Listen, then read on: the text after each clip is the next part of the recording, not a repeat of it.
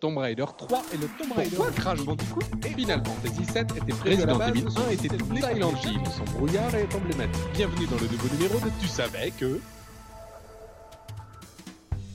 Bonjour tout le monde et bienvenue dans ce nouveau podcast de Tu savais que euh, consacré encore une fois à une série très peu connue évidemment qui a vendu très peu de jeux, comme j'ai déjà dit un jeu de niche, enfin une série de niche je veux parler d'un jeu de plateforme. Euh, le héros, le héros est poilu, euh, il a un acolyte en métal. Hmm, jusque là, ça devrait pas trop vous donner d'indices. J'imagine que la liste des possibilités est énorme. Ratchet et Clank, évidemment, nos deux compères apparaissent dans pas moins de 18 jeux. Le premier date de 2002, le dernier date de 2016. Donc 18 jeux en 14 ans. C'est pas mal quand même. Mais savez-vous tout de la série Ratchet Clank? J'imagine que non et ça m'arrange. C'est parti. On commence en douceur par deux anecdotes sur Clank. Clank, donc le petit robot qui rigole un peu en faisant Eh bien, ce petit robot, son anniversaire, c'est le 26 octobre. Voilà, hein, il a une date d'anniversaire, c'est comme ça. Et également, il faut savoir que Clank est végétarien. La question se pose quand même, qu'il soit végétarien ou non. Euh, comment il fait pour manger, en fait? Enfin, digérer, enfin, et puis la suite, quoi. Hein? Hmm? Sur l'écran titre de Ratchet Clank 2, si vous laissez la console tourner assez longtemps, eh bien, vous pourrez voir nos deux compères jouer au premier jeu, mais également à Jack and Daxter, ou même Jack 2, et encore Sly Cooper. Oui, parce que les équipes de Ratchet et Clank et de Jack and Daxter, bah, c'est un petit peu comme les deux doigts de la main. Vous trouverez des références aux deux séries un peu partout dans leur jeu. Si vous avez écouté le podcast sur la série Crash Bandicoot, vous savez déjà que Crash a une apparence différente au Japon pour plaire au public japonais. Eh bien, c'est également le cas pour Ratchet. Ratchet a des yeux un peu plus brillants et surtout des sourcils beaucoup plus fournis et noirs. Les grosses armes à feu et autres guns de ouf sont une part importante de l'univers de Ratchet et Clank.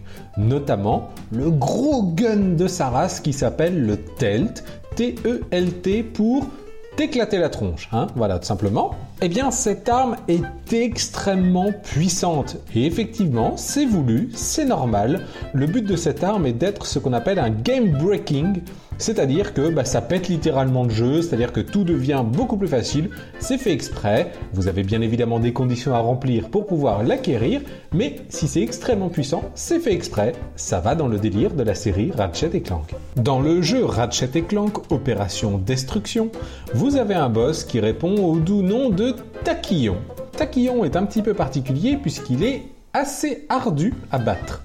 Et il y a une raison bien spéciale à ça. En effet, nos deux larrons sont un peu désavantagés face à Taquillon, tout simplement parce que Insomniac a manqué de temps pour ajuster correctement la difficulté de ce boss. Ce boss-là n'a donc pas été testé. Bravo Allez, un petit easter egg bien graveleux comme on les aime. Ou pas, pas forcément, enfin ça dépend, c'est vous qui voyez. En tout cas, Bigard adore. Dans le premier jeu, vous avez une course d'overboard et la madame qui s'en occupe, qui donc s'appelle Starlen, voilà, il faut le savoir, eh bien, vous pouvez lui faire quelque chose à cette madame. Devant elle, faites beaucoup de saltos de côté. Voilà, des saltos de côté, saltos de côté, saltos de côté, et vous verrez que ça a de l'effet sur la poitrine de la madame qui grossit. Voilà, bravo, merci. Autre anecdote graveleuse, hein, parce que je sais que vous aimez ça, Bigard adore encore. eh bien, Quark possède un jouet personnel, on va dire. Dans le troisième jeu, notre duo trouve dans sa poche euh, quelque chose qui permet d'exciter son entrejambe et qui est encore euh, hmm, chaud. Au début, je vous disais qu'il existe pas moins de 18 jeux contenant nos héros en 14 ans. Vous imaginez bien que pour sortir autant de jeux en si peu de temps, parfois les temps de développement ont été un peu courts. D'ailleurs, le record revient au jeu Into the Nexus qui a été fait en seulement 9 mois. Petite info comme ça, hyper rapide, Ratchet fait 1m54. Bon voilà, c'est tout, j'ai que ça à dire.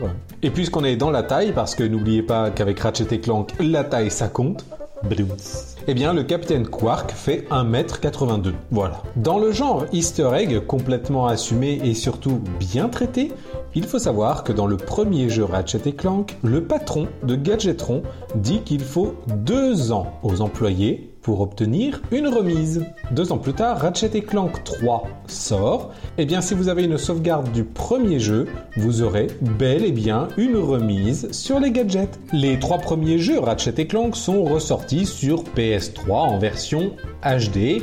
Alors évidemment, ça surfait pas mal sur la vague du HD, hein, euh, donc ça a été fait un petit peu à la va-vite. Et ça, vous pouvez vous en apercevoir parce que vous pouvez voir des choses que vous n'étiez pas censé voir. En effet, les jeux sur PS2 avait une résolution en 4 tiers et là sur la PS3 ont une résolution de 16 neuvième. L'image n'étant pas été simplement étirée, mais simplement l'angle de caméra est plus grand pour qu'on ait bien du 16 neuvième à l'écran, eh bien vous pouvez voir sur les côtés de l'écran assez souvent des animations un peu bizarres que vous n'étiez pas censé voir puisque bah on les voyait pas en 4 tiers, mais là en 16 neuvième on les voit.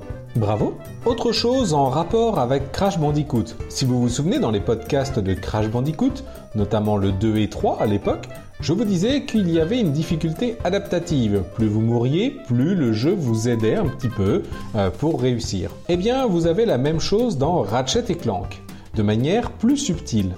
En effet, chaque fois que vous mourrez face à un boss, sa barre de vie est réduite légèrement pour vous rendre le combat plus facile lorsque vous recommencez. Alors par contre, ça ne fonctionne que si c'est le boss lui-même qui vous tue. Et enfin, pour la science, et là c'est juste un petit truc perso, il faut savoir que Ratchet Clank dispose pour moi de la meilleure arme tout jeu vidéo confondu. J'ai nommé le Groovitron. Le Groovitron lance une boule disco qui flotte au-dessus des ennemis et les ennemis se mettent à danser. Je vous invite à jouer à Ratchet Clank sur PS4. Bon alors déjà c'est un petit bijou et surtout chaque type d'ennemi a une danse différente, même les boss. Et perso, voir les amibes faire de l'aérobic, j'ai trouvé ça mais alors, mais tellement bon. Je pense que vous en savez maintenant suffisamment pour briller en soirée sur Ratchet Clank. Si vous avez aimé le podcast, n'hésitez pas à me le signaler sur Twitter,